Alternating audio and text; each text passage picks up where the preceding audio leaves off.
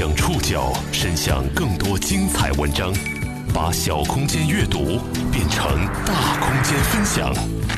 报刊选读，把小空间阅读变成大空间分享。欢迎各位收听今天的报刊选读，我是宋宇。今天为大家选读的文章摘自《新周刊》。今天我们要来认识一个充满机会、财富和欲望的新江湖——陨石江湖。就是那个八月十五那天，流星的那个流星那个啊。去年中秋，云南香格里拉天降陨石时，我们曾瞥见过圈内冰山一角。在这个圈子里，有人以此生存，他们深入沙漠寻石，意想一夜暴富。也有人编故事造假，通过诈骗获取财富。当然，也不乏身处漩涡想正本清源的真正爱好者。报刊选读，今天和您一起观摩《陨石江湖风云录》。程鹏丽最近为他的猎陨团队增加了装备，两辆皮卡和一辆两轮摩托车，花了九万。皮卡是为了装载更多的物资。摩托车的好处就多了，省油快捷嘛，比走路节省时间，还可以大面积搜索，尤其是在山地地形中占优势。程鹏丽是新疆猎云者俱乐部的队长，一共十个人的猎云团队，现在有两辆皮卡、四辆越野车、一辆四轮摩托和一辆两轮摩托。程鹏丽每年有一百二十天左右的时间奔波在哈密和罗布泊的猎云路上。今年三月二十四号，他的四名队友又前往新疆的托克逊地区去猎陨了。说了半天这猎陨，可能您还没听明白。在圈内，陈鹏丽他们的身份是陨石猎人、追星人。要是在搜索引擎里输入“陨石猎人”这个词儿的话，你会得到一大堆和寻宝暴富相关的结果。早在十九世纪，陨石猎人就已经作为一种职业存在了。二十世纪七十年代，美国有几十个专业人士寻找和买卖陨石。到了二十世纪九十年代初，陨石作为商品在交易会和网上出现。那个时候，我国的陨石收藏才刚刚起步，谈不上有专业的陨石猎人。国内新一波的陨石热是从二零一三年开始的。二零一三年二月十五号中午十二点三十分左右。俄罗斯车里亚宾斯克州发生了天体坠落事件，给中国的猎陨圈子带来不小的震动。国内的陨石收藏和买卖热潮也是在这之后逐渐到来的。我们今天在节目一开始所认识的陈鹏丽，正是在这时候赶上了车。陈鹏丽今年四十一岁，十八岁的时候就随家人从陕西汉中移居新疆。他从事过多种野外工作。还在胜利油田做了几年的油田采油工人。从前的生活经历让他习惯了在旷野里无拘无束的孤独和自由。从2012年开始，他在新疆做起了和田玉、戈壁玉的生意。两年之后，开始寻找和买卖陨石。根据1985年英国自然历史博物馆所出版的陨石目录记载，当时。全世界九十八个国家仅发现或者目击两千六百一十一块陨石，而到了两千年，全世界各国所发现或目击的陨石共有三千一百六十五块，比一九八五年多了五百五十四块，平均每年新增三十多块。而近年来，得益于沙漠和南极地区的猎陨活动，被人类发现的陨石数量在快速增加。近些年，中国陨石猎人的圈子不断壮大。衍生了各色二道贩子和鉴定机构，这是一片充满机会、财富和欲望的海洋。无数人期望一时暴富，但真正找到者少之又少。报刊选读继续播出《陨石江湖风云录》。在陨石的江湖里，有一句人尽皆知的话，叫“十次猎陨，九次空”。往往以后去走的时候嘛。十次嘛，有九次都是空的，或者十次都是空的。陈鹏丽他们这个团队出门猎陨，也常常是重车走，空车回来。他算了笔账，他和队友们去一趟新疆的托克逊地区猎陨，单趟需要三千块。要是进罗布泊的话，那就更贵了，估计要万元起计。好在陈鹏丽还做着玉石生意，不然仅靠做陨石猎人，他根本就没法养活一家人。他和朋友在乌鲁木齐开了一家陨石馆，有三百平方米，上下两层。他说，馆里的镇馆之宝是一块橄榄石石铁陨石，重八十公斤，目前的市场价是两百万左右。根据陈鹏丽的描述，在国内满世界寻找陨石的专业陨石猎人不超过十个，大部分的陨石爱好者都有自己的本职工作，还有一些陨石猎人跟陈鹏丽相似，从玩玉石、奇石、观赏石开始，逐渐进入了陨石的圈子。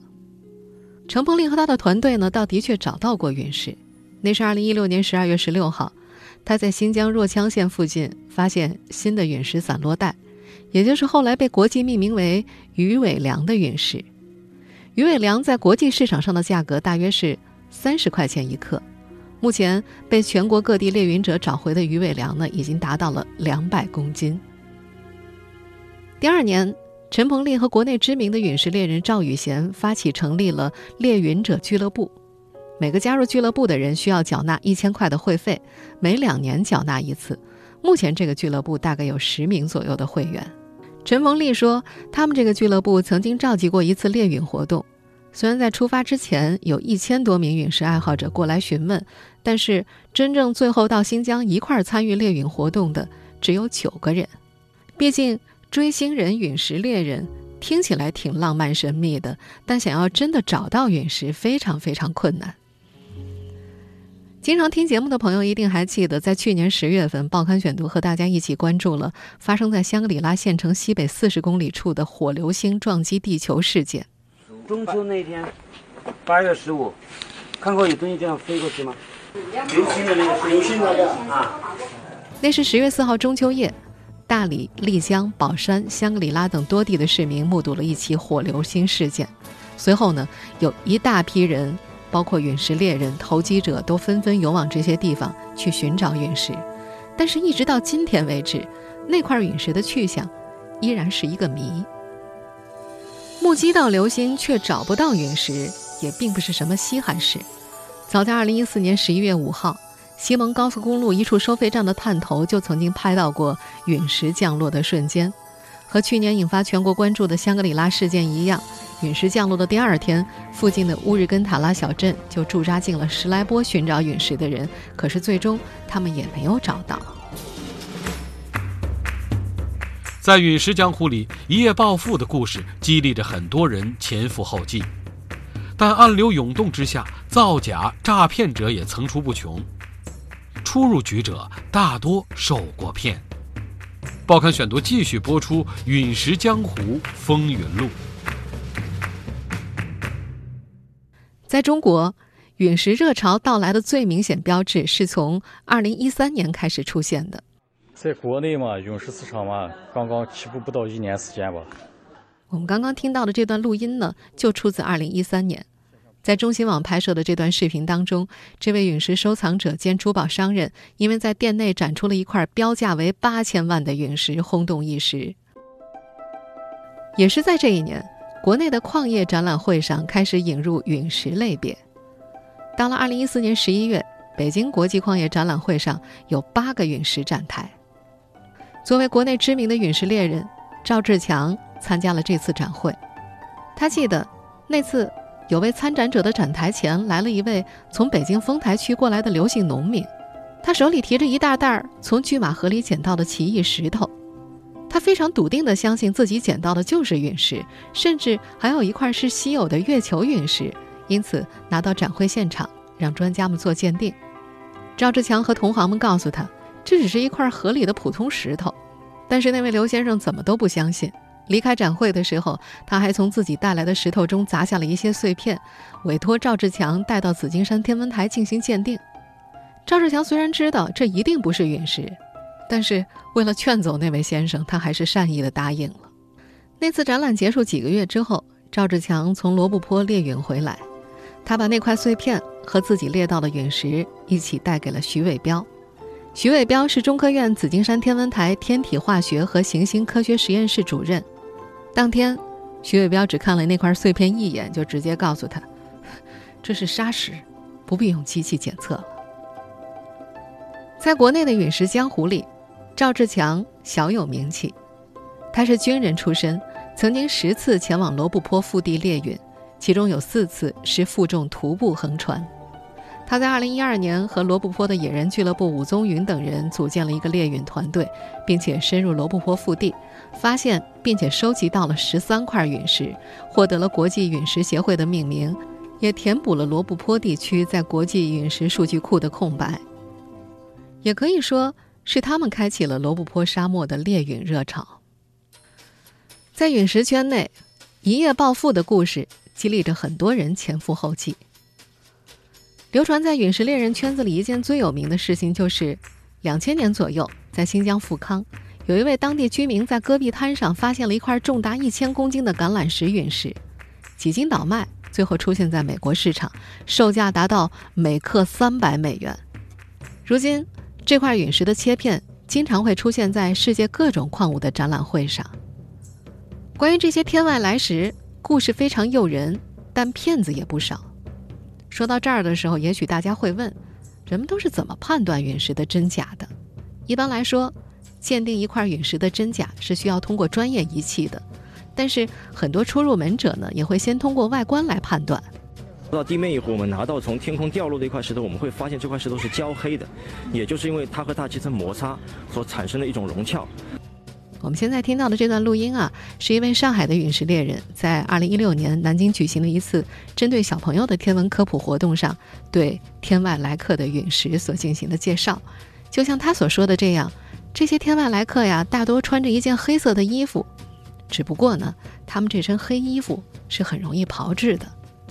陈鹏丽说呀，陨石猎人圈子里都知道两个卖假陨石的骗子，一个山东的，一个山西的。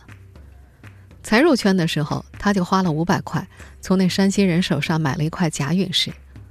据他介绍，在国内陨石交易一般都是在网上进行，买家和卖家之间全靠信任。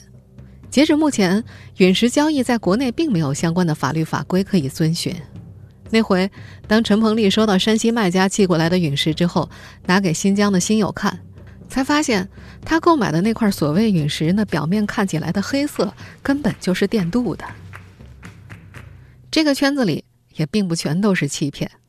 在2017年举行的郴州国际矿物宝石博览会上，陈鹏丽拿自己在罗布泊捡到的鱼尾梁给一个俄罗斯商人看，对方立马来了兴趣，用27克石陨石等量换了他的鱼尾梁。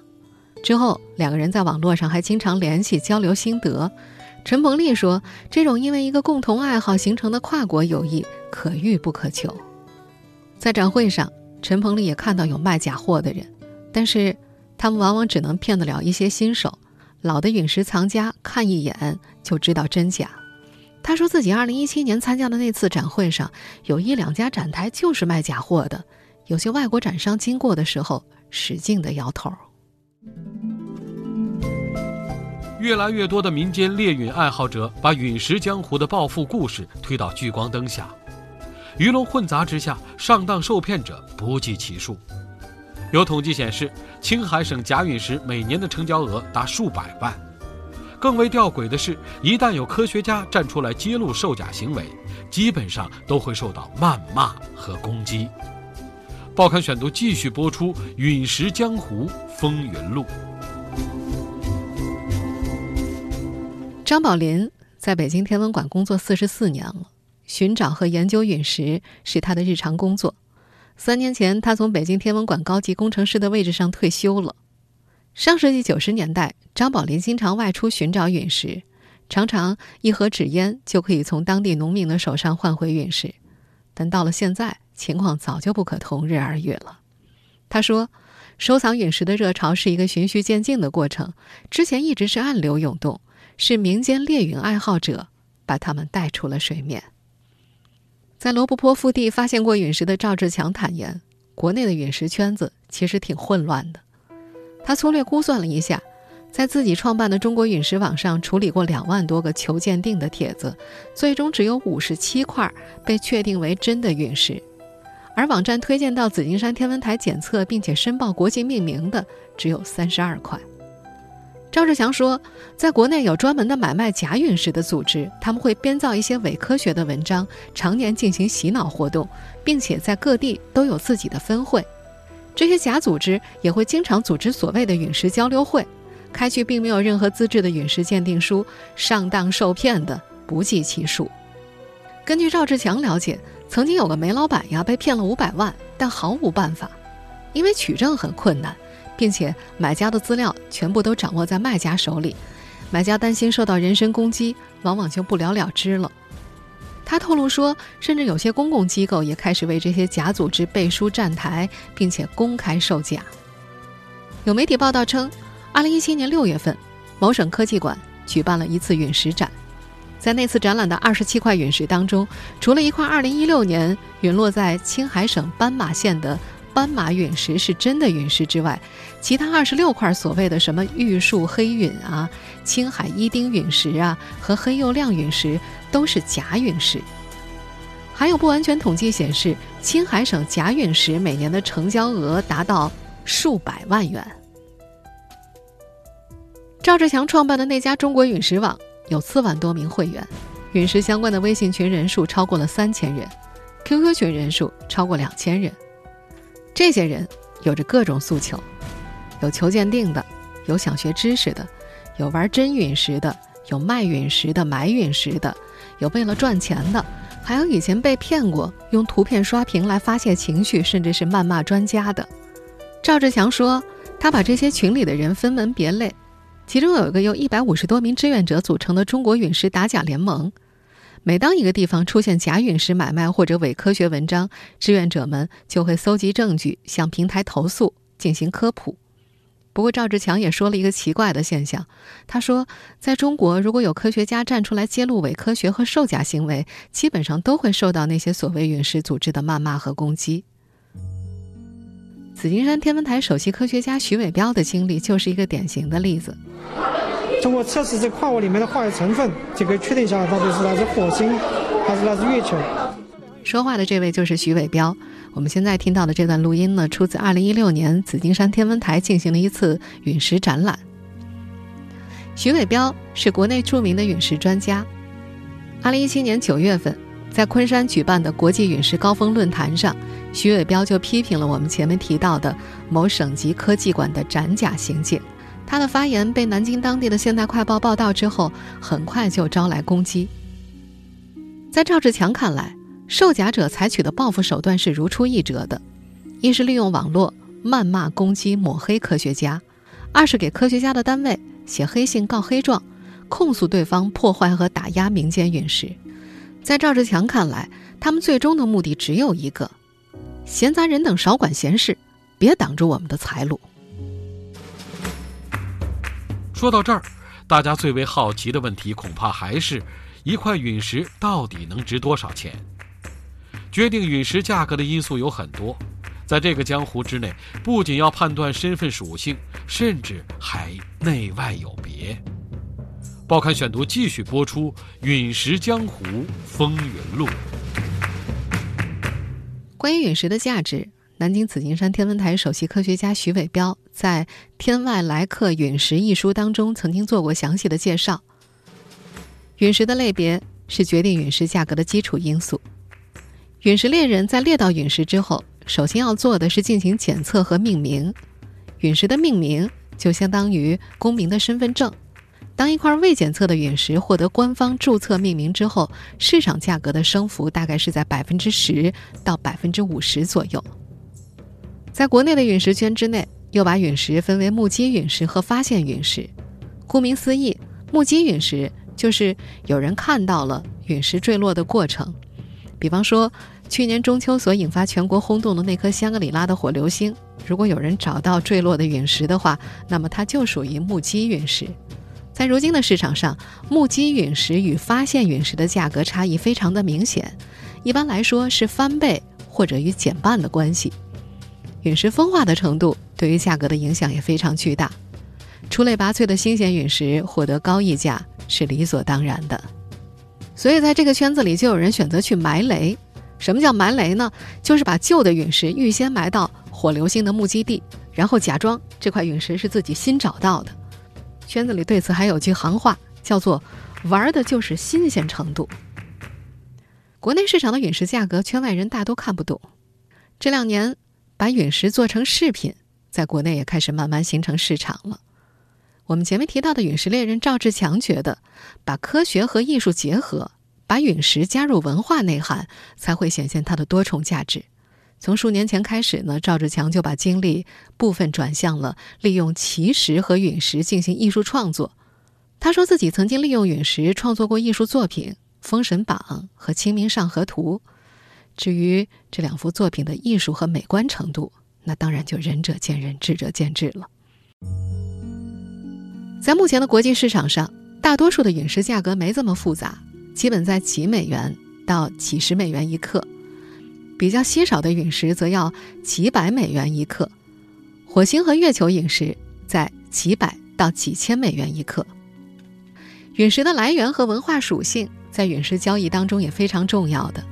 一块物理属性相同的陨石掉在撒哈拉无人区和掉在纽约富豪的院子里的价格肯定是会有天壤之别的。目前世界上大部分陨石都收藏在美国和欧洲的自然博物馆里，或者是一些国际私人陨石收藏家的手里。他们积攒的陨石呢，大多是来自曾经的陨石爱好者和专业的陨石猎人。在广州番禺，有三个在圈内小有名气的收藏爱好者，他们被称为“番禺三少”：张少佳、彭文清、古英华。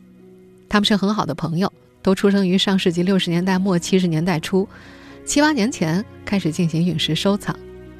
和跑国内矿物博览会的陨石商人们不同，他们说自己收藏陨石都是从国际市场上买到的，大部分来自美国的图森市场以及德国慕尼黑市场。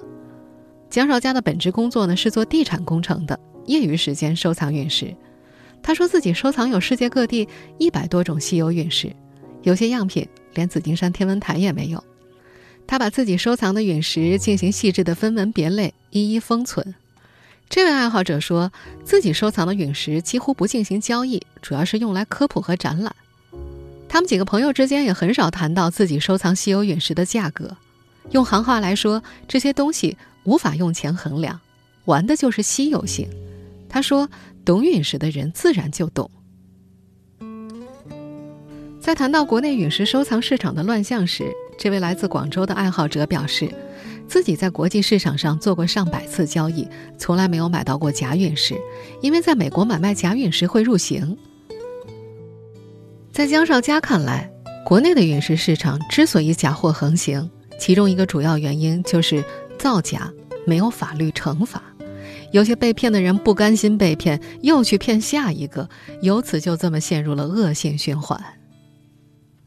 他对于目前陨石圈内的价格差异也有不同看法。他认为陨石价值就是按照稀有性排序的，品种胜于一切。他觉得就是因为假货横行，才出现目击陨石价格高的现象。在他看来，从认知的角度，稀有才是王道，求知和探索才是陨石价值取向的原动力。但这样的想法。终究有些太过理想化了。对于很多抱着暴富梦，并且以此为生的圈内人士来说，陨石的价格自然是越高越好了。二零一八年三月三十一号晚上，历时七天的猎陨活动结束了。乘风力的四名队员又回到了乌鲁木齐。这七天，他们一无所获。